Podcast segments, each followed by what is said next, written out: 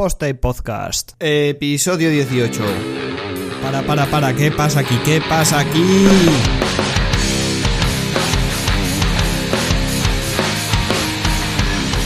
¿Pero esto qué es? ¿Qué ruidos hay ahí? ¿Qué, qué es esto? ¿Qué pasa? Eh, eh, eh, eh, eh, eh. ¿Qué pasa aquí? ¿Que estaba yo aquí tranquilo y de, de repente oigo una voz aquí de fondo? ¿Qué haces en mi podcast? ¿Cómo que tu podcast? Estaba yo aquí con mi música, se me ha cambiado la música, se me ha... No, no, que... A ver, eh... Tío, ¿por qué te has metido en mi...? A mí me comentaste que, que, que querías un colaborador y bueno, pues yo hice una votación y ha salido que el podcast es mío. Pero, pero, pero, ¿solo has votado tú o qué? Esto no... Vamos, Claro, me soy, cambias... soy catalán, soy Bien. catalán, esto va así. Vienes a mi casa, me cambias la música, me cambias toda la intro, la gente está aquí loca diciendo qué pasa aquí, esto qué es, yo mismo estoy loco como qué pasa aquí, la gente no sabe ni quién eres, tú qué- quién eres, quién eres, a qué has venido, a ver, quién eres, quién eres, qué haces aquí. Pues nada, para los que no me conozcáis, soy Juanca Díaz de jdevelopia.com. Si no me conocéis, eh, suelo siempre trabajar bajo esa marca, así que es de la manera más fácil para, para encontrarme. Y nada, básicamente soy desarrollador frontend, especializado en WordPress y en Joomla. Como digo yo, desarrollador frontend que es programador de lo que se ve, para que la gente en- entienda un poco de qué va, de qué va la cosa. Y nada, eh, vamos a comenzar una, una sección aquí en Posta y Podcast que se llama La Zona Crítica. Intentaremos hacer un, un programa que sea mensual en el que intentaremos, pues nada, debatir algún artículo o alguna, alguna temática en la que haya alguna, algún tipo de referencia en Internet, ya sea un artículo o, o documentación o lo que sea sobre algún tema en el que sea interesante mm, discutir, por ejemplo, con, bueno, discutir, criticar o comentar los puntos de vista de cada uno, ya sea entre, entre yo y, y tú, Darío, o bien incluso invitando algún, algún colaborador más para, bueno, pues para comentar ese tema.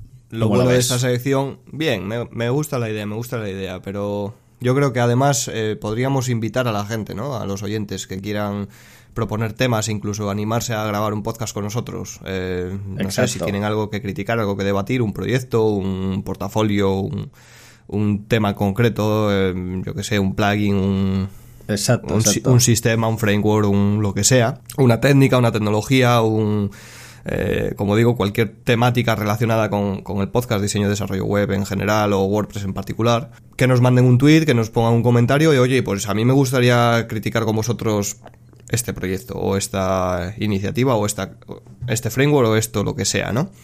Yo creo que sería lo suyo, ¿no? Que venga la, quien quiera. Vamos a hacer un podcast para la audiencia, básicamente. Exacto. Como veis, Juanca ya estuvo conmigo en, en una zona de debate. Estuvimos hablando de la relación del freelance con los clientes, de que teníamos que tener en cuenta a la hora de tratar con clientes, de hacerles participar y demás. Esto va a ser diferente, esto va a ser una colaboración asidua. Esta sección es de Juanca.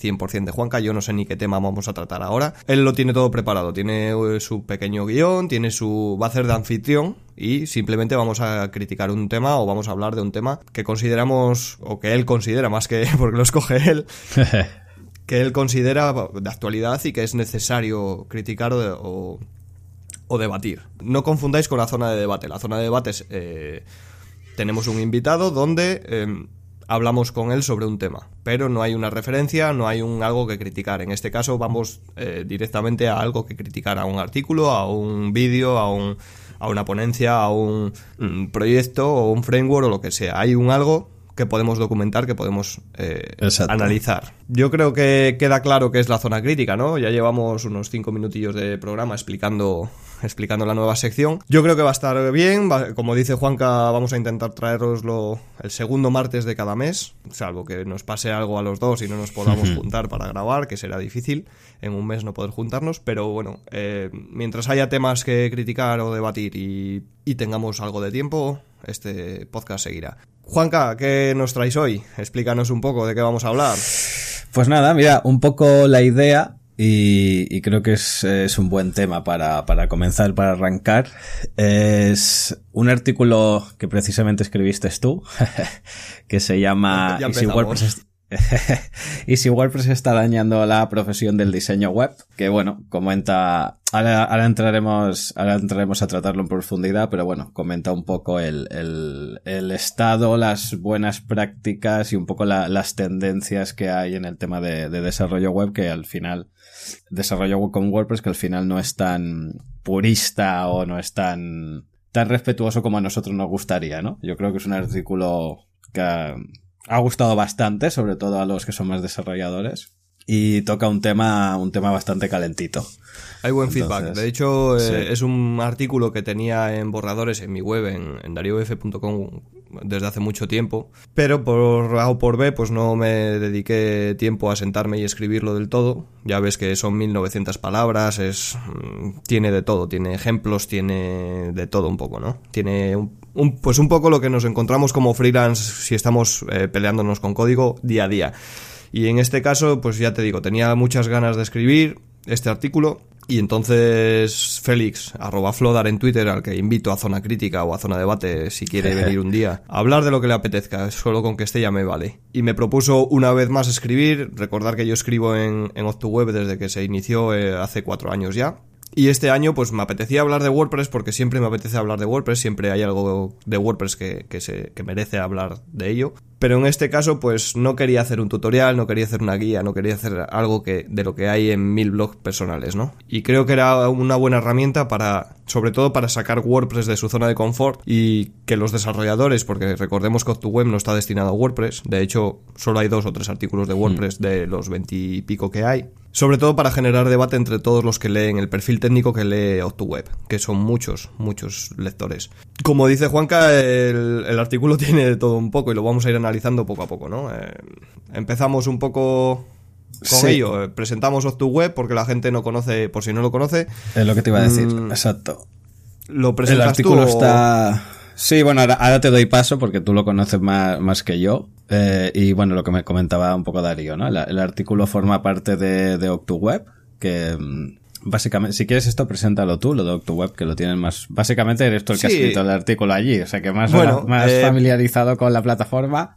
sí, a ver, eh, OctuWeb es una iniciativa de Félix Ortega, ¿vale? De arroba Flodar en Twitter que pretende juntar en octubre, eh, todos los octubres, o, por ahora son todos desde hace cuatro años, los días hábiles de octubre juntar al número de autores que corresponda. Por ejemplo, este año fueron 22 días y hubo 22 autores. 22 autores de lo mejorcito de la blogosfera española a nivel eh, de diseño y desarrollo web. Bueno, y como todos los octubres, pues eh, se desarrolla durante todo el mes. Eh, los días hábiles van saliendo artículos y la magia de OctuWeb es que nadie sabe qué artículo va a salir al día siguiente. Entonces te levantas por la mañana y lo primero que haces es ir a ver OctuWeb a ver qué, qué artículo hay, qué tema trata y quién es el autor. A mí me parece una iniciativa que cuando me la propuso el primer año Félix me gustó porque bueno, al final se trata de juntar a, a, lo mejor de cada casa, de diferentes temáticas, hay diseñadores, desarrolladores, hay de sistemas, hay de todo un poco, y enseñan mucho sobre tecnologías punteras que al final es muy difícil encontrar información y esta gente como, como está o estamos eh, todo el día leyendo blogs externos a, nuestra zona de confort, pues al final sabemos cosas o podemos aportar cosas que, que, en otros blogs pues no se leen. Y por eso me gusta la iniciativa. Como digo, el, el propietario es Félix Ortega, arroba Flodar, que una vez más le invito otra vez al podcast porque ya le pegaré un, un toque por ahí por Twitter porque me apetece que venga a hablar con nosotros. Y yo este año ya sabéis la temática, yo hablé de, de WordPress, de la profesión del diseño web, pero puse WordPress, hay que reconocer que es un poco clickbait, hmm. todos sabemos el éxito y, la llamada que hace WordPress cuando, cuando lo leemos en un título, pero realmente no es un artículo, no es un grito a WordPress, es un, grito a cualquier framework, es un grito a cualquier herramienta que se utilice para diseñar o desarrollar eh, de forma precocinada, ¿no? Vale, pues si quieres entramos un poco a tratar el, tema en cuestión. Eh, bueno, básicamente extendiendo un poco lo que, lo que tú comentas, en el artículo lo que se realmente se entra a comentar es el tema, pues, bueno, al final, realmente la, profesión del, del, diseño y el desarrollo web no es una profesión que esté 100% regalada. Entonces, al final, eh, siempre detrás de los profesionales o de, la gente que hay detrás del desarrollo web, al final muchas veces es, es autoformación. Entonces, no, no, no se puede calificar a una persona de desarrollador o no es desarrollador o que sabe o que no sabe en base a una titulación, porque al final esto es, es autoformación, entonces no. Por eso al final se dan todas estas cosas, ¿no? De que una web se puede hacer de mil maneras diferentes, no tiene por qué ser mala una u otra, pero sí que van a haber diferencias eh, muchas veces dependiendo de las capacidades técnicas, de la, de la autoformación que tenga esa persona que, que lo va a desarrollar y al final un poco la experiencia también, ¿no? A mí me gusta decir que, que no es que sea autoformación como tal, sino que es autoformación forzada, porque realmente Sí hay titulaciones que, que te permiten introducirte en esto, hay eh, ciclos formativos de grado superior, de grado medio, que son de, de, diseño y desarrollo web, pero al final no olvidemos que es algo reglado que, que, y esto es algo que avanza muy rápido, es decir, hoy existe PHP 7 y mañana es PHP 8 y cambia radicalmente o cambia bastante de lo que es el core del, del propio lenguaje. Lo mismo con JavaScript, lo mismo con los frameworks que se puedan utilizar en ese momento, entonces es algo que aunque esté formado, aunque esté reglado, aunque esté, digamos, eh, regularizado, es tecnología toro pasado. A lo que voy es que no es que sea sí o sí una, una, una profesión donde nos tengamos que autoformar, sino que estamos obligados a autoformarnos por el tema de que la, la formación que existe no es eh, del todo actual. Entonces es una problemática. Yo vengo del C y del C haciendo exámenes de programación en papel. Con eso te lo digo todo. Exactamente. Y no está mal, ojo, no está mal, porque al final te enseñan la base y aprendes a programar, que es lo que necesitas. Luego ya la tecnología que Exacto. utilices es otra historia. Pero no podemos hablar de que, por ejemplo, los que hemos aprendido WordPress a base de golpe y remo, lo sabemos mejor o peor porque al final hemos aprendido como hemos podido, como quien dice. Tendremos buenas prácticas y malas prácticas y vamos aprendiendo, todos los días aprendemos algo de cómo se programa mejor, pero ninguno hemos aprendido directamente, no ha vivido un maestro o un, o un profesor que nos enseñe PHP puro y duro. Nos han enseñado a programar claro. y esa programación la hemos trasladado a PHP o al lenguaje que sea o al framework que sea. Yo recuerdo que, que, que el, el, diseño que nos enseñaban por aquel entonces, en, yo hice un, un grado de, de, FP superior en su día y yo recuerdo que, que en diseño, en la, había una, una, asignatura que se llamaba diseño web y en esa asignatura nos enseñaban a diseñar con tablas. Cuando sí, yo sí, llegué al módulo claro. sabiendo diseñar con CSS, ya existían los floats y, y toda la vaina cuando aquello. Entonces, eh, a lo que voy, sí existe eh, formación regulada, pero al final lo único que dice es que tienes esa titulación, es un papel que realmente si solo sales del módulo y ya está, pues bueno, tu nivel profesional es dudoso, ¿no? Exacto. Sin desmerecer la, titu la titulación y a los profesionales que están detrás, ojo, sí. eh, lógicamente hay que entender que esto es, básicamente el problema de esto es porque es algo que está regulado y entonces al estar regulado, el cambiar ese plan de estudios es complejo, lleva su tiempo, lleva su proceso y, y, y no es tan fácil como puede parecer. Yo de hecho soy personalmente bastante defensor de, la formación reglada y de lo que estábamos comentando, porque al final lo más importante son las bases. O sea, yo me acuerdo cuando hacía esos exámenes de C y de C++ y me río ahora de, de lo que tengo que retocar de PHP porque es súper sencillo. Porque claro, vienes de entender las bases, vienes de... Normalmente te enseñan unos lenguajes de programación un poco más, más antiguos eh, porque al final la formación siempre va, la formación reglada siempre va un poco un paso atrás porque se tienen que preparar los cursos, se tiene que preparar temática y la tecnología va muy rápido. Pero al final, que al final es un poco la, la conclusión que veremos en lo que vamos a comentar, pero es que al final, eh, si tú aprendes las bases, luego puedes aplicarlo a lo que quieras. El problema está en querer hacer lo que quieras sin entender las bases. Ahí es donde es realmente que, está. Querer, querer está echar el... a correr sin saber andar. Exacto. Vale, entonces, eh, un poco el siguiente paso que une todo esto es el tema de, de, WordPress, ¿no? Que siempre se dice que el, el, diseño y el desarrollo en WordPress es, es, fácil, es verdad, porque al final no deja de ser un sistema gestor de contenidos que está muy, muy orientado, muy pensado, tanto para el desarrollador, pero para la persona que no sabe y desde el backend puede configurarse su plantilla, configurarse su web y hacer, hacer virguería. Y con el paso del tiempo cada vez vemos más herramientas que nos facilitan esto. Y entonces aquí es donde llega un poco el, el cenit de la cuestión, ¿no? Hasta qué punto instalando una plantilla, instalando unos plugins y siguiente, siguiente, siguiente, se puede considerar que se ha hecho un buen desarrollo que a veces no tiene por qué, por qué estar mal, ¿eh? Lo único que si, si solo nos centramos en eso, eh, lo que vamos a acabar aprendiendo es, la herramienta, pero no saber las bases. Es decir, estamos 100% dependientes de esa herramienta, de ese tema, de ese plugin, de esa, de eso que estamos utilizando para, para hacer las webs, pero realmente la, técnica no, no la vamos a saber nunca. Si un día desaparece esa herramienta o un día desaparece ese recurso o un día nos cambian eso, estamos totalmente vendidos porque no sabemos utilizar otra cosa más que eso. Ya no digo si te plantean un problema o te plantean un reto que realmente se puede hacer y no es tan complejo, pero que esa herramienta o ese recurso no te lo permite. Entonces, ahí es donde yo creo que viene el problema, ¿eh? Real. Yendo un poco, yendo un poco más a nivel primario. Eh, lo que dices es correcto, es decir, si mañana por lo que sea esperemos que no, WordPress fracasa y se deja de utilizar, esa gente no va a saber qué hacer o, hasta que no salga una herramienta similar no van a, poder, digamos, em, seguir desarrollando su, labor profesional. Pero más eh, a nivel primario que eso, está el día a día, es decir, estamos desarrollando con WordPress, con plantillas, con frameworks, con lo que sea, y tenemos una problemática puntual de algo que no nos funciona correctamente y como no entendemos qué se está haciendo por detrás o, qué está, o cómo está construido ese framework, esa herramienta o esa tecnología, eh, no somos capaces de solucionar ese problema. Yo me he encontrado gente en el sector que están profesionalmente vinculados con WordPress y están eh, su vida depende de WordPress, es decir, eh, mm. su fuente de ingreso primaria es proyectos con WordPress. Pegarme un, toque de, oye, es que esto no se ve y no entiendo por qué y es que al final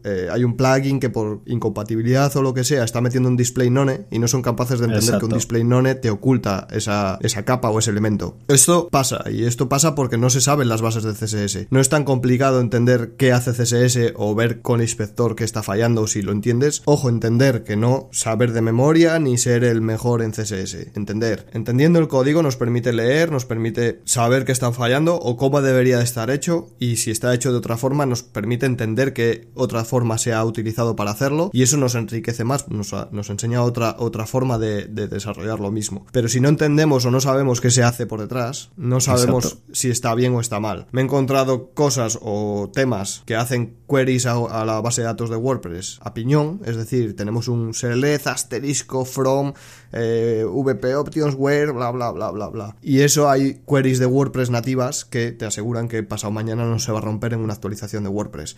Esto la gente no lo sabe, esto la gente viene de que ha aprendido programación en su momento con base de datos o con lo que sea y entra en WordPress y no aprende WordPress para utilizarlo. No aprende la herramienta que va a utilizar. Es decir, hay un refrán que dice allá donde, donde fueres, haz lo que vieres, ¿no? Eh, si vas a utilizar WordPress, aprende cómo funciona WordPress, aprende cómo, cómo es su ecosistema, cómo funciona un tema, cómo funciona un plugin, cómo funciona su API, para poder hacer las cosas bien. Porque al final es lo que tú dices, si sabes, si no sabes la base ni siquiera tienes el problema. Pero también al contrario, porque puedes saber la base, ser muy bueno en PHP, ser muy bueno en CSS, ser muy bueno en HTML, pero si no haces las cosas, no estructuras los temas como tienes que estructurarlos, o no haces las llamadas a la base de datos con la API de WordPress. Correcta, Y lo haces a piñón. Es decir, que existen las dos variantes. Yo eh, hablé, digamos, en el artículo de, la, de, la, primera parte, de esa gente que no aprende las bases y se dedica a utilizar frameworks y, herramientas para desarrollar sitios, pero también existe la otra vertiente y es la vertiente que viene de, un sector puro backend o de programación pura y entra en WordPress, lo hace a mano y, y luego el WordPress es el malo, porque realmente no lo están haciendo bien, se rompe en cada actualización. Eh, a lo que voy es que existen las dos vertientes, ¿no? Y, todo pasa por el no aprender la, base, bien la base de WordPress, bien la base de HTML, bien la base de CSS o de PHP o de lo que sea. Bueno, de hecho yo muchas veces pongo el ejemplo, ¿no? Porque yo precisamente originalmente vengo de Joomla y sigo haciendo cosas eh, con Joomla cada vez, cada vez menos porque por tema de, demanda de clientes ha bajado mucho eh, este CMS que sigue siendo el segundo más utilizado, pero mm, yo las bases de, programación, de HTML y demás las tengo y a mí adaptarme a WordPress fueron tres meses, como aquel que dice. Desde hacer una plantilla en HTML pelado, ves cómo la puedes integrar de forma nativa con WordPress y cuando más o menos sabes eh, cómo funciona las páginas, las entradas, las taxonomías, cómo se desarrollan plugins, etcétera, etcétera, etcétera, en tres, cuatro meses lo tienes todo súper controlado y al final, y por ejemplo en mi caso ha sido súper gratificante porque ves como una misma necesidad, que es hacer una web, la puedes afrontar de dos maneras totalmente diferentes, con dos herramientas diferentes, pero al final es lo mismo. O sea, tú tienes que hacer dinámica una cosa que es una web que es originalmente estática. Ya está, no, no. Y la herramienta te ayuda, te ayuda en ello. Y saber las bases, saber las bases lo que te permite es no estar atado. Si yo, por ejemplo, en este caso en Joomla me hubiera limitado a instalar herramientas que me lo hicieran todo adelante, adelante, adelante, el paso a WordPress hubiera sido catastrófico. Porque mm, ahora tengo que encontrar esa herramienta que me haga todo tan fácil como me lo hacía la otra, pero han cambiado cosas y no entiendo. Claro, si no tienes las bases, siempre vas a tener el mismo problema. Y hablamos de este cambio y, y es lo que tú comentabas antes, que WordPress es un proyecto de software libre. En principio no tiene vistas de que vaya a tener problemas ni demás, pero oye, puede ser que un día de la noche a la mañana salga una herramienta mejor o no. Y si tú las bases las tienes y las tienes claras y las conoces, el salto vas a tardar lo que te cueste eh, familiarizarte con la siguiente herramienta, pero las bases van a ser las mismas. Y al final es todo, ¿no? Bueno, todos buscamos procesos para, para agilizar nuestro trabajo. Por ejemplo, en el caso de los freelance, estamos solos y hay muchas cosas que pues es muy difícil controlar de diseño, de desarrollo, de bases de datos, de todo. Es, es, por no decir imposible. Eh, que más que menos nos defendemos con un poco todo, porque nos toca hacer de, hombre de orquesta, pero realmente lo que tenemos que buscar son herramientas que nos faciliten estas tareas.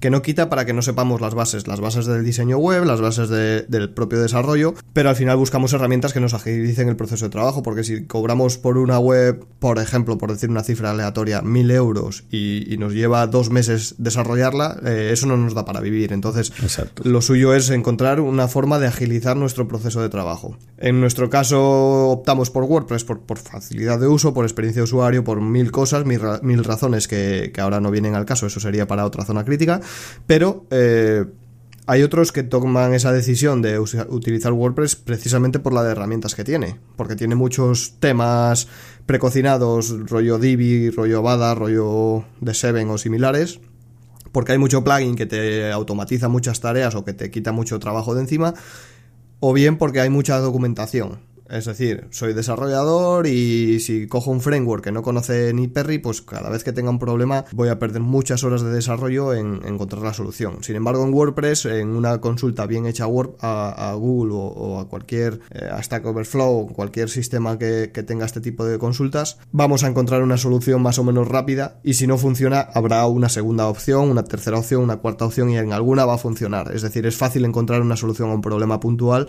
un problema ojo, a nivel natural, es decir, a un, a un nivel norm, normal. Lógicamente, si estás haciendo eh, la web de, de la NASA con, con, WordPress, pues igual hay algún problema puntual que, que te va claro. a costar encontrar porque es algo complejo, ¿no? Pero habitualmente las agencias o freelance utilizan WordPress por eso, por, por, por el encontrar, digamos, la herramienta que me quita marrones de encima, que me quita cosas de encima. Y ahí viene, digamos, la, la siguiente parte del de, caso de estudio que hice yo un poco de del sector, ¿no? El, eh, intenté ponerme en la postura de los freelance y en la postura de, lo, de, las agencias para ver por qué se decide utilizar WordPress para todo, es decir, eh, WordPress como, como, herramienta, ¿no?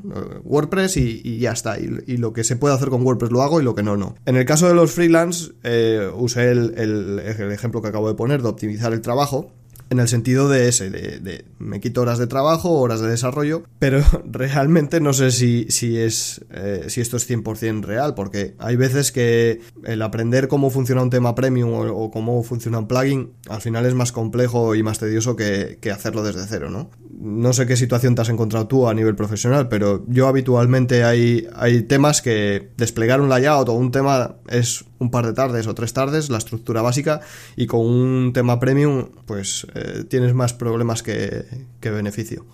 De hecho, es, es, un poco gracioso esto, ¿no? Que siempre es porque lo que normalmente se, se, defiende es, no, es que utilizando herramientas de terceros optimizo mucho, mucho el trabajo, ¿vale? A ver, por un lado está el que tú conozcas la base y la técnica, que yo creo que eso tiene que ser, vamos, es necesario porque tú puedes hacer webs con Divi, y me voy al caso más extremo, ¿eh? Pero si tú sabes la base y sabes la técnica, si te encuentras problemas los vas a saber solventar, porque tú la base la conoces. Estás utilizando una herramienta que igual no es la adecuada en ese momento, o sí, ¿eh? Porque al final depende del proyecto. Pero si tú la base, la base la conoces, eres consciente de lo que estás usando y sabes tus limitaciones y tus ventajas. Pero si estás vendido 100% a la herramienta sin tener la base, es donde realmente tienes el problema. Y luego, eh, que muchas veces se defiende utilizar estas herramientas de terceros, tanto freelance como agencias, ¿no? La gente te dice, no, hay que maximizar los beneficios, pero luego se cae en una trampa y es en, en el sentido de que las herramientas prefabricadas, entre comillas, sirven para salvarte la papeleta en una cosa muy puntual, pero donde realmente está el negocio, por así decirlo, en el tema del desarrollo web, es en hacer un buen trabajo a tu cliente, que tu cliente gane dinero con el desarrollo que le has hecho y te siga contratando para hacer mejoras en ese desarrollo. Y es mucho más barato mantener a un cliente que conseguir nuevos. Entonces, esta excusa que se suele decir de maximizar beneficios, optimizar el trabajo, eso, eso de maximizar beneficios y optimizar el trabajo es hacer un buen desarrollo desde el primer día. Porque el primero que hagas te va a costar mucho más, pero luego ya lo tienes por la base. O sea, al final, o sea, eh, yo siempre... estoy completamente de acuerdo. Yo siempre digo lo mismo. El, el primer desarrollo va vas a tardar eh, X. Exacto. El segundo vas a tardar X menos 5. El siguiente vas a tardar la mitad de X. Exacto.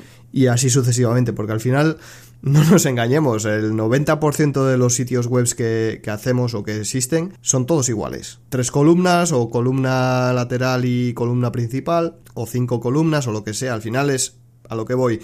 Los layouts, aunque cambien toques de diseño, aunque cambien cosas similares, eh, son todos iguales o prácticamente iguales. Entonces, eh, los primeros sitios te va a costar un tiempo desarrollarlos, pero después, pues no vas a tardar tanto y entonces vas a tener tu pequeño framework de desarrollo que está mucho mejor que cualquiera de estos que podamos utilizar de los que están precocinados y el resultado va a ser mucho, mucho mejor. Entonces, es lo que tú dices. Optimizar el trabajo, sí, pero ¿a qué coste? Es decir, mm, ¿cuánto me optimiza el trabajo un Divi o un Avada? Un... Hablamos de Divi o Avada porque son los más populares, pero hay cientos. Está Está el origin de el site origin este, hay muchos, ¿vale? Y me da igual uno que otro, al final el resultado es el mismo. ¿Qué nivel de optimización de trabajo me permite esta herramienta? Y sobre todo, no qué nivel de optimización de trabajo, porque lógicamente, como en toda la, herramienta o como en todas las cosas, siempre va a ser, por ejemplo, más rápido alguien que se sabe los comandos de teclado de Photoshop que alguien que no, que tiene que ir menú a menú.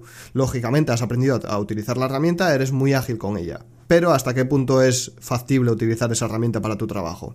Quiero decir, eh, si utilizas Divi para todos tus sitios web, Divi, Avada o lo que sea, hasta qué punto te está optimizando realmente el trabajo, porque es lo que tú dices, el, interés principal de un cliente es que quede contento y vuelva donde ti a pedirte una modificación porque ha tenido una nueva idea o porque necesita añadir algo, eh, una funcionalidad nueva al sitio. Si tú lo haces con Divi, aparte de amarrarte eh, a ti mismo un bloque de cemento a los pies y saltar al mar, tendrás un problema y es que cada cosa que hagas tú a medida, aparte de Divi, te va a costar mucho más integrarlo porque tienes que entender cómo está construido Divi, cómo funciona, cómo se gestiona y todo el tema. Y si está hecho por ti 100% a medida, vas a ir a tiro hecho. Si hay un problema, si hay una problemática o hay un error o hay un lo que sea, sabes en qué línea has ido o en qué bloque has ido o en qué clase o en lo que sea. Y eso te trae, eh, viene con, con una segunda parte añadida y es que todo este tipo de herramientas al final tocan techo tienen un límite de desarrollo que, por desgracia, eh, ojalá algún día superen esta barrera, llega a un punto en el que es más difícil desarrollar con ellas que a medida. Porque para webs sencillas, al final una web al uso, eh, para webs sencillas, pues es eso, arrastrar bloques y pintar y colorear y ya está, ¿vale? O, básicamente, no lleva tanta labor. Pero cuando empezamos a hacer funcionalidades y hacer cosas extrañas y hacer integrarlo con estas herramientas, al final es más un dolor de pies que, que algo que nos haya optimizado el trabajo. Entonces, optimizar el trabajo sí, maximizar beneficios. ¿A qué voy? En el artículo, por ejemplo, cuando hablo de maximizar beneficios, a lo que voy es que si yo puedo tener dos personas en vez de, en vez de diez, pues eso me maximiza los beneficios, porque tengo que pagar dos sueldos en vez de diez. Pero claro, me estoy cargando a lo mejor una parte del proceso de creación del, sitio web, porque al final lo que hablaba en el podcast anterior, precisamente en el de la semana, en el de la semana pasada, o bien la conceptualización, o bien el diseño, o algún pilar de los que de los que conforman el desarrollo del sitio web, me los estoy cargando porque si no tengo gente para, para, para estudiar cada caso concreto de cada desarrollo, algo me está fallando, ¿no? Al final es maximizo beneficios, pero ¿en qué? En clientes que no vuelven, en clientes que quedan relativamente insatisfechos, porque en el que queden insatisfechos en el momento de la entrega, ojo, pero a futuro, cuando vengan a pedir una modificación y no puedas desarrollarla, pues porque escogiste un mal plugin o porque hmm. hiciste una web que no se puede ampliar, eso va a implicar que el cliente va a decir eh, algo no está funcionando bien aquí. Y entonces ese cliente no va a volver. Y de hecho, eh, un poco a, raíz de esto vienen los dos puntos que para mí son más clave, ¿no? Y es que al final la mayoría de, herramientas de terceros están desarrolladas y pensadas para el cliente final. Es decir, para saltarse tanto al desarrollador como al integrador. Son herramientas de adelante, adelante, adelante que están pensadas para para que el cliente final se haga su web. Entonces, eh, esto es como si, como si el, el, el, vamos al bar y el cafete, el que nos hace el café, el con leche en el bar, en vez de vendernos el café con leche, nos vende la cafetera para que nos la hagamos en nuestra casa. Entonces, no tiene mucho sentido, ¿no? Porque... Y no solo eso, sería más bien que te vende la cafetera de cápsulas. Sí, sí, a eso me refiero, exacto. Y entonces la cápsula que metes es la que tienes. y si quieres café con leche, siempre será café con leche. Y no hay más historia porque esa cafetera solo admite cápsulas de café con leche. Entonces, ese es el problema de esto. Eh, al final, ¿qué conseguimos? Pues conseguimos, como, como cuando se utiliza Bootstrap o similares, para salirnos un poco del entorno de WordPress, que todas las webs sean iguales. Al final, eh, no sé tú, pero, pero yo, por ejemplo, visualizo una web y digo, hostia, esto es Divi. Sí, sí, sí. O, esto, o esto huele a tema premium. O esto eh, huele a Bootstrap porque todos los botones son iguales, todos los menús son iguales, todo, porque al final no olvidemos que este tipo de perfil, como no saben las bases, tampoco son capaces de modificar excesivamente el diseño, entonces se terminan pareciendo unas webs a otras. Y al final, ¿qué le estás vendiendo a tu cliente? ¿La misma web de su competencia? Con diferentes colores. ¿Hasta qué punto eso es factible para tu cliente o para ti incluso, como marca? Esto trae muchas, muchas más problemáticas que la gente no es capaz de entender, ¿eh? Y luego realmente donde están los dos puntos grandes, grandes de, dolor, que yo digo, es, por un lado, el tema de, que siempre lo, lo, yo al menos siempre lo he comentado, ¿eh? y lo, he dicho en charlas, es, la mayoría de estos de recursos de terceros te causan locking, ¿vale? Esto, ah, no vamos a tratar el tema del locking, pero bueno, para quien no lo sepa es tener una dependencia de algo. Lo desactivas, ese plugin, ese tema o lo que sea, y pierdes, ya no se ve nada en el frontend y se ven códigos raros que no te dejan ver todo el trabajo que has hecho. Y entonces es gracioso, ¿no? Porque utilizamos WordPress, que es código libre. Intentamos compartir conocimientos, eh, comunidad, etcétera, etcétera, ¿no? Todo muy happy flowers y qué, qué guay todo seguir compartiendo. Y luego, en el último tramo, que es el que toca al contenido y al desarrollar la web, que no os olvidemos que el contenido es lo más importante de una web, que es lo único que es genuino, porque la técnica, yo puedo ver la web de Darío, eh, eh, hacer una especie de eh, ingeniería inversa y desarrollarme algo igual, porque al final la técnica es muy fácil de copiar. Lo que yo no puedo copiar es cómo Darío escribe una entrada, cómo Darío tiene opiniones de cosas, etcétera, etcétera. Y eso es el contenido. Entonces, lo hacemos todo en base a software libre, pero cuando llegamos a introducir el contenido en nuestra web, resulta que tiene login y lo estamos, que le estamos creando una dependencia de una herramienta de un tercero. O sea, nos estamos pasando la filosofía del software libre por el forro de, por el arco del triunfo. La herramienta que, por cierto, suele ser de terceros, de pago y con una licencia Mm, dudosamente diferente a la, a la, GPL que defiende WordPress. Entonces, bueno, es lo que tú dices, estamos vendiendo un poco el alma al diablo al final. Y, ya no solo por, por, el comprometer el contenido, que es el pilar de nuestra web, porque es lo que tú dices, al final la diferencia entre, entre mi web y la tuya es el contenido, básicamente, porque el diseño te puede gustar más, te puede gustar menos, pero el diseño se cambia en, en unas horas. Pero el contenido, el contenido es algo, es digamos el, el alma de tu, de tu web. Y si, y si lo estás, si lo comprometes, Bien es cierto que lógicamente si, si, eres medianamente inteligente y estás utilizando este tipo de herramientas para hacer sitios web, solo vas a utilizar el site builder en las páginas estáticas, en teoría.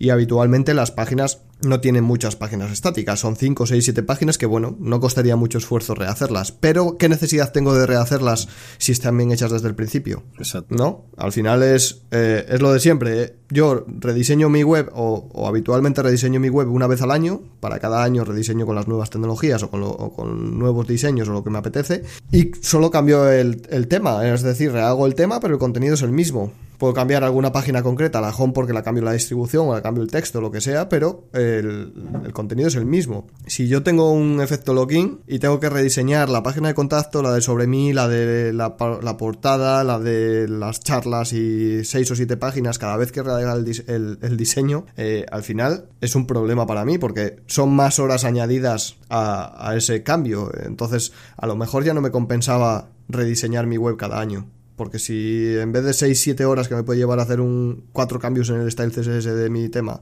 me va a llevar 6-7 horas eso, más otras 6 o 7 modificar todas las páginas que tengo estáticas, ahí hay un problema. Y, y ya no hablemos de los que modifican el, el, los, los artículos con este Page Builder, con este con estos sistemas. Yo he visto páginas. Un suicidio. Sí, sí, no. A ver, eh, es matar la web directamente. Yo he visto páginas que están todos los artículos hechos con Page Builder. Sí, da gusto leerlos, lógicamente, muy bonitos, muy estructurados, muy lo que tú quieras, dinámicos y lo que te dé la gana. Pero eh, estás amarrado directamente, ya no a WordPress o a. porque al final WordPress tiene una opción de exportar y mejor o peor, puedes hacer un importador en otra herramienta. Lo mismo que Drupal, Joomla o cualquier gestor de contenidos. El problema es que aquí estás amarrado al tema. Es decir, ya no a WordPress, sino al tema. Porque en el momento que desactivas el tema es lo que tú dices, códigos raros, cosas que no funcionan y, y matarile. ¿Cuántas veces hay gente que se hace sus portafolios con un tema premium eh, que, es específico o venden específico para portafolios y pasado mañana cambian de tema y en el momento que desactivan un tema activan el otro? La pregunta es ¿dónde está mi portafolio? Porque es un post type que está hecho desde el tema directamente, con sus plantillas y todo, pero está en el tema. En el momento que quitas el tema ya no está en el tema. Y si no sabes la base de cómo funciona WordPress, de cómo se declara un post type, de cómo se declara tal, no lo vas a recuperar, aunque esté en la base de datos, pero no lo vas a recuperar, porque no sabes hacerlo. Entonces, la base sería saber cómo se hace ese post type, aunque el tema lo utilice, y a lo mejor tienes que sacarlo del tema y crearte un mini plugin que acompaña tu web siempre. Al final son buenas prácticas o malas prácticas y cada uno, oye, eh, lógicamente tú basas tu sector o tu, o tu negocio en lo que tú consideras que está, que está mejor, ¿no? Pero yo creo que, esto tiene fácil solución y es aprender la base. Y luego al final, eh, esto que comentamos va directamente relacionado con el, con el segundo punto que, quería comentar y es que al final estamos comprometiendo el contenido, estamos comprometiendo eh, la estructura y cómo se ha hecho la web y luego realmente donde nos va a venir el problema porque realmente estas herramientas te, te sacan de, del atolladero muy rápido. O sea, sí, vale, rápidamente tienes algo que puedes ver, ¿vale? Te sacan del problema, ya tienes una web, ya tienes algo, ¡pam! Pero luego realmente, al comprometerte el contenido, viene la segunda, el segundo gran problema, y es que cuando realmente tú eh, tu contenido está empezando a tener eh, vistas o a, darte fruto de decir, hostia, esto funciona, hostia, esto te se posiciona, ostras, esto vamos por buen camino, no puedes optimizar nada y no puedes hacer nada ahí. Y ahí es donde, ya no solo eso, ¿eh? sino que a la que tú quieres crecer un poco y profesionalizar más eso porque estás viendo que funciona, ningún profesional eh, más o menos em, que tenga vocación y que, que hace las cosas bien, va a querer heredar eso. Porque no se puede hacer nada ahí. O sea, eh, no, no, no, se puede, realmente no se puede optimizar según qué, según qué herramientas y según qué cosas que tengan un locking muy pronunciado, entonces ningún profesional va a querer heredar ese proyecto. De hecho, a nosotros nos pasa, o sea, la mayoría y el que te diga esto te va a engañar, pero en el sector del desarrollo web, más de la mitad de la cartera de clientes de un desarrollador vienen rebotados de otro. O sea, esto es así. Eh, ya sea por un problema de comunicación con el cliente, ya sea porque el desarrollador no quiere seguir trabajando con ese cliente, ya sea por la, porque tiene mucho trabajo, las razones que sea, pero más de la mitad de los clientes que nos llegan a todos los que nos dedicamos a desarrollo web vienen rebotados de otros. Y esto es así. Entonces muchas veces te encuentras que bueno, hostia, la plataforma en la que te presentan está, tiene, está bastante bien pensada, etcétera, etcétera, pero es que no, si realmente quieres optimizar y quieres hacer, entregar un trabajo profesional como es el que te está demandando el cliente, porque ya empieza a ver que va a sacarle fruto a esa web, tú no puedes heredar ese proyecto y es donde viene uno de los puntos de dolor es decirle al cliente, oye mira, lo que tienes hay que hacerlo de cero. Si quieres que optimicemos estas vistas con la información de las fichas, que hagamos meta etiqueta en esquema para que se posicione, perdona, Perdona que te interrumpa. Sí, sí, Perdona que te interrumpa, pero yo creo que, aquí hay que hacer un matiz para la audiencia, para los oyentes, porque eh, cuando hablamos de optimizar, no hablamos del típico optimizar que se habla por ahí, de optimizar imágenes, optimizar CSS, optimizar. No, no, no. Estamos hablando de optimizar a nivel de código eh, interno, es decir, a, propio nivel de la plantilla, quitar por ejemplo, el ejemplo más clásico que suele haber, optimizar el DOM. El DOM es eh, las etiquetas HTML que escupe nuestro tema. Si haces eso, lógicamente el diseño de tu tema premium se va a la mierda. No vale, no, no queda inservible, no sirve para más porque estás quitando capas que utiliza precisamente para visualizar sus contenidos o, que está hecho de esa manera.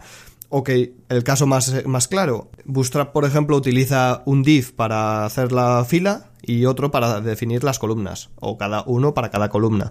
Si tú quieres optimizar y decir, bueno, pues voy a prescindir de, del div de las filas, a tomar por culo el diseño. O sea, no, no te sirve de más, no se ve bien, no es el resultado que tú has eh, diseñado. Y entonces hablamos de ese tipo de optimización. Lógicamente tú puedes coger un Divi, un Avada o un Desebe, un lo que sea y optimizar imágenes, optimizar CSS, minificar JavaScript, eh, puedes habilitar gzip, puedes hacer mil cosas, mil historias y conseguir una web relativamente bien optimizada. Claro que sí, ¿por qué no? Al final, eh, cuando yo hablé en Chiclana de, de, de, tema, de este tema, dije algo que, cierto modo, es verdad. Eh, la gente dice, es que un, un 600 puedes hacer que sea súper rápido. Claro que sí, le pones el motor de un Ferrari y va como un tiro. Es un coche súper rápido, pero no deja de ser una mierda coche. Una mierda coche que tiene 50 años, que es pequeño, que eh, la chapa es, la seguridad es de dudosa calidad y que, bueno, pues la estabilidad también es de dudosa calidad. Si entras a 200 en una curva, es posible que no se agarre y te salgas de, de frente. Pero volvemos a lo mismo, ¿eh? Si tú solo sabes tocar el motor del 600, por mucho que te den un Ferrari o el motor de un avión, tú no vas a saber adaptar eso. En cambio, si tú tienes las bases de mecánica básica y eres mecánico de profesión, tú vas a saber adaptar el motor que sea ese 600 y siempre vas a ser consciente de que la carrocería y el coche es pequeño y es una mierda, pero que tienes un motor de puta madre. Pero tú sabes la base. De la otra manera estás vendido a lo que te venden o lo que te dan o lo que hay. Y volvemos otra vez a lo que hemos comentado antes. Comentamos optimización, comentamos eh, mejorar eh, la web, comentamos retocar el Doom, comentamos etcétera, etcétera, pues que precisamente esas herramientas no están pensadas para alguien que vaya a tocar eso. O sea, es el pez que se muerde la cola. Claro, es que al final em, tú estás contratando eh, un 600 y puede haber alguien que te haga ese 600 que por, eh, por, razones de la vida se haya especializado en optimizar 600 y sea muy bueno optimizando 600 y sea capaz de hacer que con el motor de serie y todo de serie anden como un tiro y vaya súper fiable y súper estable y lo que tú quieras, pero no deja de ser un 600. Si tú vas a ir ascendiendo y vas a ir subiendo y vas a ir necesitando cada vez más el coche y cada vez viajar más, al final tienes un 600 y vas a tener que cruzar España en un 600. A lo que voy es, eh, es una metáfora un poco absurda, pero es que es así. O sea, realmente tu web va a ser un 600 y cuando vayas a entrar en la liga de los grandes, vayas a luchar contra alguien más grande que tú, por ejemplo, típica tienda de muebles local que abre su web y por A o por B, porque funciona muy bien en Facebook o en redes sociales o lo que sea, o porque sus muebles gustan mucho porque están súper bien tratados, lo que sea, empiezas a funcionar bien, empiezas a vender, empiezas a tener éxito, el boca a boca, todo, empieza a subir el tráfico, empiezas a vender más, empiezas a funcionar bien. Eh, si tu web está hecha con un sistema que genera mm, mucho código basura, mucha historia, vas a llegar a un punto en el que tu rival lo tiene hecho a medida y tú no. Y entonces vas a estar luchando contra alguien con las manos atadas a la espalda. Y ya no es eso, es que estás compitiendo, tu negocio está compitiendo con alguien que tiene eh, su núcleo mucho mejor desarrollado que tú. Y todo por no por no gastar un poco más al principio, porque tampoco eh, la gente cuando hablamos de diseño a medida, la gente mucha, eh, muchas piensa que... Eh. Sí, piensa que son 10.000 euros, 12.000 euros, 15.000 euros, no, no, no. Es que una web corporativa al uso al final no, no excede tanto con respecto a una web hecha con, con un template premium, porque al final las horas de desarrollo son más o menos similares a las que lleva a maquetar todas esas páginas con el editor visual. Y eso es algo que la gente, eh, los clientes, por un lado, no saben. Y, los que realizan las webs con este tipo de herramientas tampoco, porque realmente sí, lógicamente lleva un, un proceso de aprendizaje detrás bastante amplio. O sea, aprender HTML, CSS, PHP, la API de WordPress, todo esto lleva un montón de tiempo detrás de, aprendizaje. En el que mientras tanto puedes ir haciendo webs con, con gestores de este tipo.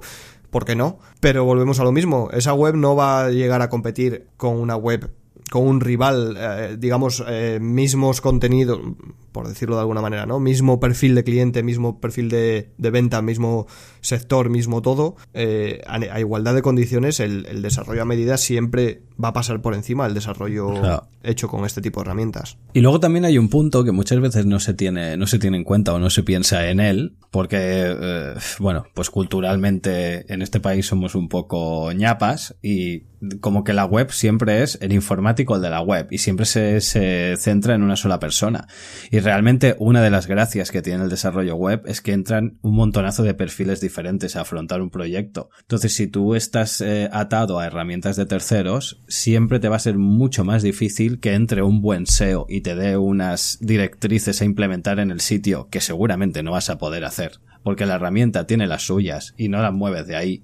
A veces son tonterías, ¿eh? ¿eh? Que esto es un section y tiene que ser un article, que esto se me está pintando de esta manera y tiene que ser de otra, porque el SEO te está optimizando una landing o lo que sea para una campaña. Y, y si tú estás utilizando una herramienta de terceros, estás totalmente dependiente de que esa herramienta de terceros contemple esas posibilidades que el SEO en su estrategia ha creído que son las más correctas. Hablo de SEO, puede ser SEO, puede ser diseño, puede ser lo que sea. Y, es una pena muchas veces que por una decisión de, utilizar una herramienta o, un recurso ya hecho, nos limitemos a esto, que es realmente una de las partes más enriquecedoras del trabajo de desarrollo, que es los diferentes perfiles que entran a desarrollar una web. Es lo que dices, al final optimizar es que hay muchas formas de optimizar. Se puede optimizar el SEO, se puede optimizar el diseño, se puede optimizar muchas cosas.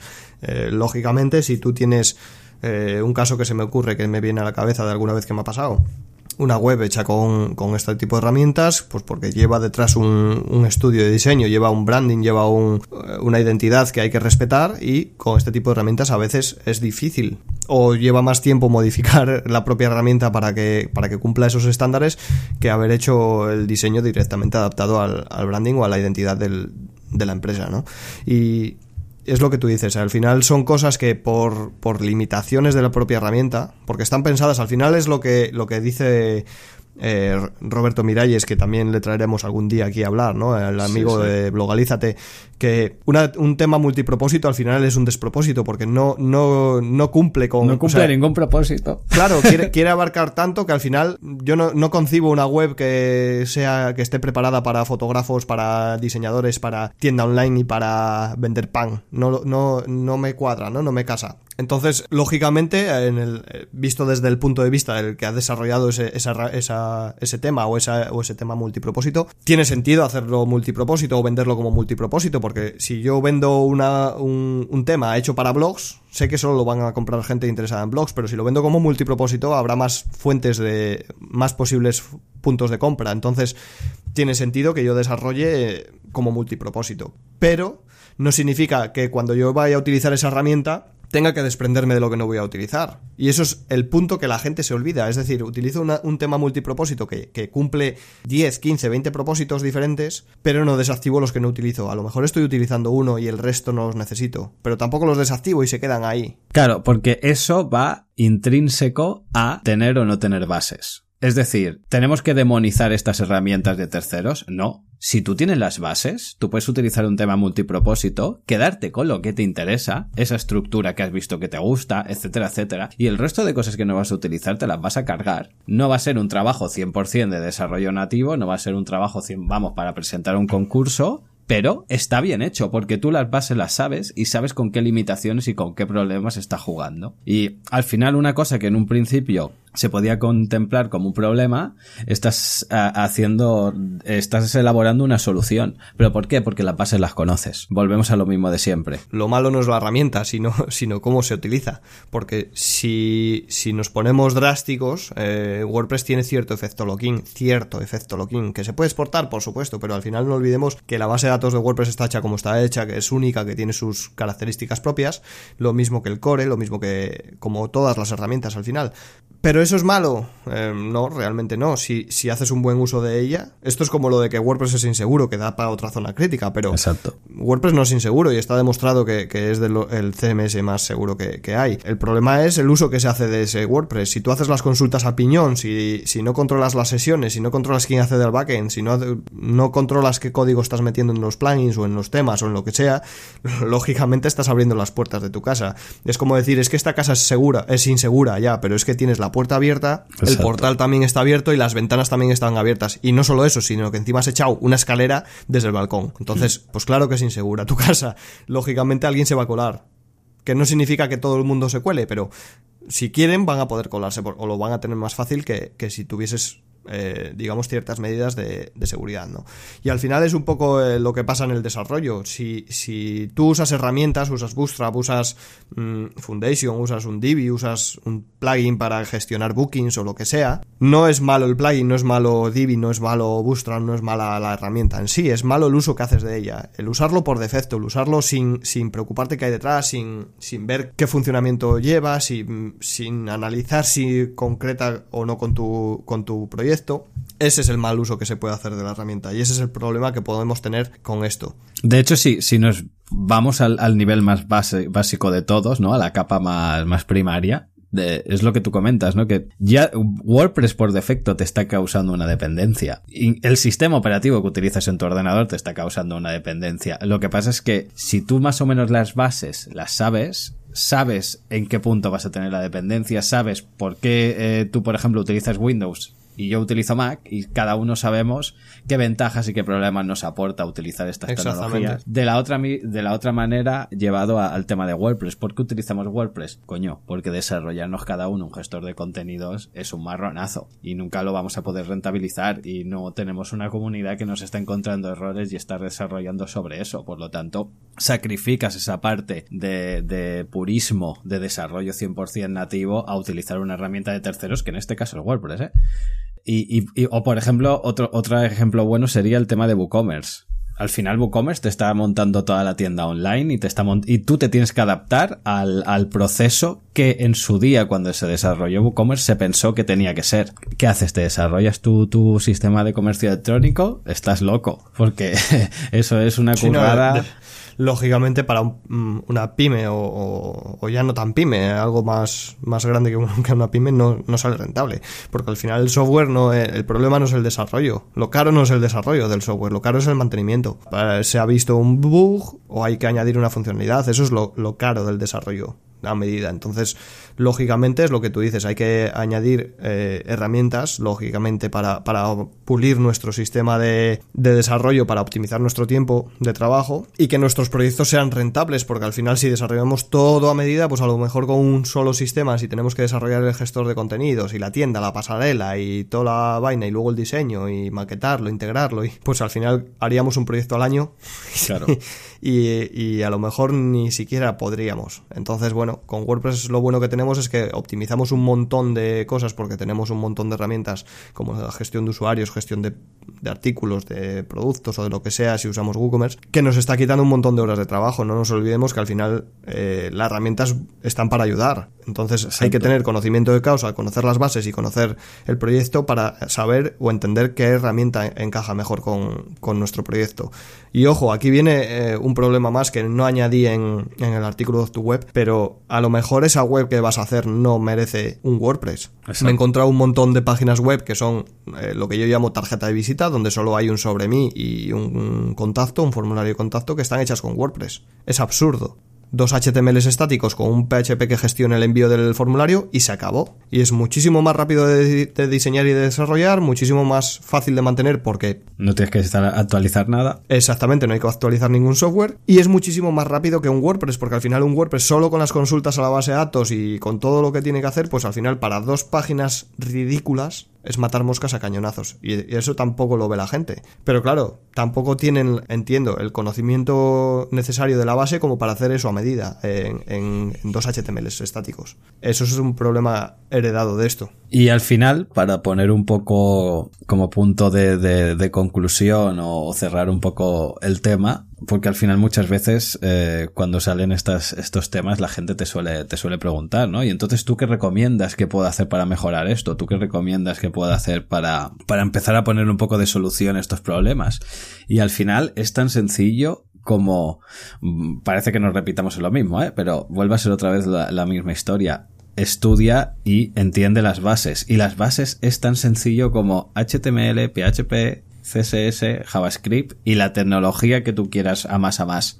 Pero con esos cuatro, los cuatro jinetes del apocalipsis, con esos cuatro lo haces todo. Y volvemos a lo mismo, entender. Exacto. Entender, que no hace falta ser un experto en todo. Entender, entender el código, es decir, ver un CSS y entender qué se está haciendo, qué se está pintando y por qué. O ver un PHP y entender que se está llamando a una función con este parámetro, que le pasamos este parámetro y nos devuelve esto. Entender lo básico. De hecho, para mí, el saber las bases y entenderlas es intrínseco a la profesión de desarrollo web, porque mm, pocas profesiones creo yo que hayan que cambien tanto de un año para otro y requieran tanta vocación de, por parte del desarrollador, porque al final todos los que más o menos estamos por aquí llevamos muchos años desarrollando webs y mm, todos, no te voy a decir cada semana, pero cada dos semanas o cada mes te toca aprender algo nuevo, te toca implementar algo nuevo, te toca revisar algo nuevo y te toca replantearte porque antes lo hacías así y ahora vas a hacerlo de otra manera diferente porque te has dado cuenta o que estabas equivocado o no era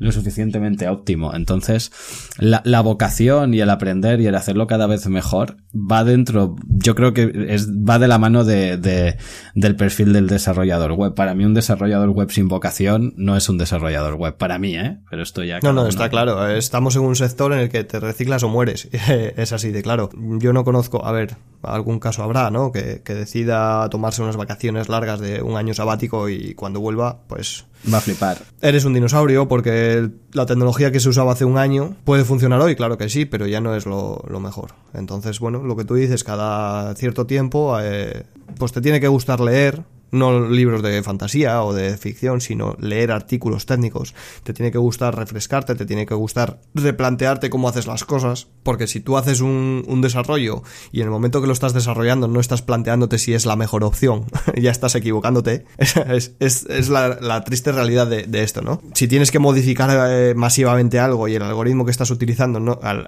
en el momento que lo estás desarrollando no te estás plante, planteando si es la forma más óptima, si es cuando como menos recursos vas a consumir y tal, eh, lo estás haciendo mal.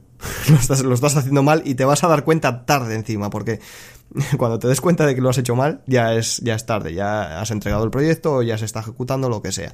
Entonces, hay que estar en, en constante refresco, en constante aprendizaje y, lo que dices, mmm, nos tenemos que especializar, sí, por supuesto, hay perfiles más de diseñador que de desarrollador, pero eh, tanto los diseñadores deberían de saber programar, sí, aunque exacto. sea un poquito, como los programadores deberían de saber, pues eso, el tema de cómo son la concepción de colores, tipo, tipografías, eh, branding, un mínimo. De hecho, tener nociones de, de, los terrenos colindantes con otros profesionales te hace no solo a ti ser mejor profesional, sino que el trabajo de todos luzca más. Porque esto es un ejemplo que yo pongo siempre, ¿eh? O sea, claro, yo llevo más de 10, 12 años haciendo webs. Evidentemente que te sé diseñar una web. Evidentemente que te sé hacer un estudio de palabras clave para posicionarla. Evidentemente que te sé eh, editar las fotos para el blog y demás. Pero como yo haga todo eso, primero que no sé de dónde voy a sacar las horas para dormir. Y segundo, que es imposible que yo sea bueno en todo. Pero sí que es importante que mi trabajo como, como frontend contemple el buen trabajo que va a hacer un diseñador y cómo los puntos en los que, en los que dependen 100% de la parte del código con el diseño se entiendan bien, que luego pueda entrar un SEO y que yo el código que haga y también lo comente con el diseñador, cómo nos va a afectar la estrategia y las decisiones de ese SEO, etcétera, etcétera, etcétera. Al final, son muchos profesionales que están desarrollando un mismo producto. Y si es, y, y, al final, si una de esas patas falla, el producto falla. Entonces, ahí es donde realmente está la clave diferencial. Al final es lo que siempre se dice, ¿no? Que lo, lo, la calidad está en los pequeños detalles. Y al final, Exactamente. Es, en, en, esto se ve reflejado 100%. Si formas parte de un, de un equipo, en el caso de que comentabas, tienes que ser capaz de aportar a los que están alrededor. Si no aportas, si tú como frontend no le aportas al, al backend, que a lo mejor es mejor que te escupa esto de esta manera, eh, vas a tener que adaptar tu trabajo a lo que él ha hecho y entonces ahí ya estás perdiendo poco a poco, ¿no? Estás perdiendo cosillas. Y lo mismo en el diseño, si, si no eres capaz de comunicarte con el diseñador y entender por qué el diseñador ha diseñado eso concreto, pues tampoco vas a ser capaz de maquetarlo como él lo veía o como, o como se supone que debería de ser. Vas a hacer un poco lo que te da la gana o lo que tú entiendes y entonces no hay comunicación y falla, en el proceso se está fallando. Yo creo que nos hemos quedado a gusto o qué. Sí, sí, hostia, una hora de programa, ¿eh? Está bien, ¿eh? Vale, pues eh, para cerrar un poco todo lo que hemos comentado a, nivel de conclusiones, eh, al final yo creo que lo, aquí lo, lo interesante es eh, que reviséis las notas del programa y veáis, le, leáis el artículo de, de, Darío que expone todo esto que hemos comentado de forma puntualizando un poco más cada punto y al final un poco la, las conclusiones, al menos eh, yo tendré las mías, Darío tendrá las suyas, pero para mí al final la conclusión de todo esto está en si tú quieres crecer como profesional, si tú quieres dedicarte realmente al tema del desarrollo web, ya sea diseño, ya sea del web en general, ¿eh? ya sea frontend, backend, diseño, desarrollo, etcétera, etcétera, las bases las tienes que saber. Y, y eso lo que te va a hacer ya no solo ser mejor profesional y crecer como mejor profesional, sino que te va a permitir trabajar con otros diferentes perfiles, te va a permitir hacer un mejor trabajo, te va a permitir crecer con los proyectos, con los clientes y, te, y vas a tener la tranquilidad de no depender siempre de, de, una herramienta, de un tercero, que esa herramienta puede desaparecer o no, porque si tú te sabes las bases te puedes adaptar realmente a lo que quieras en un futuro.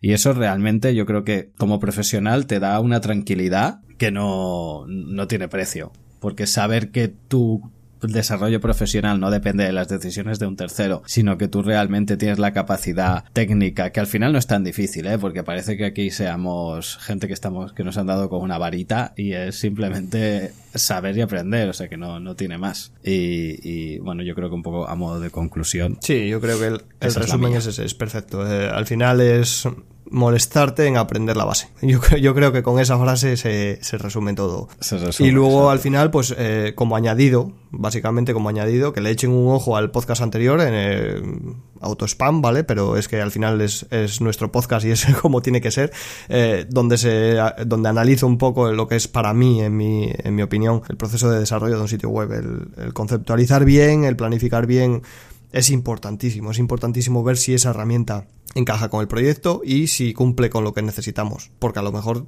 eh, a futuro vas a tener un problema y tú como profesional web tienes que ver un poco lo que el cliente no es capaz de ver.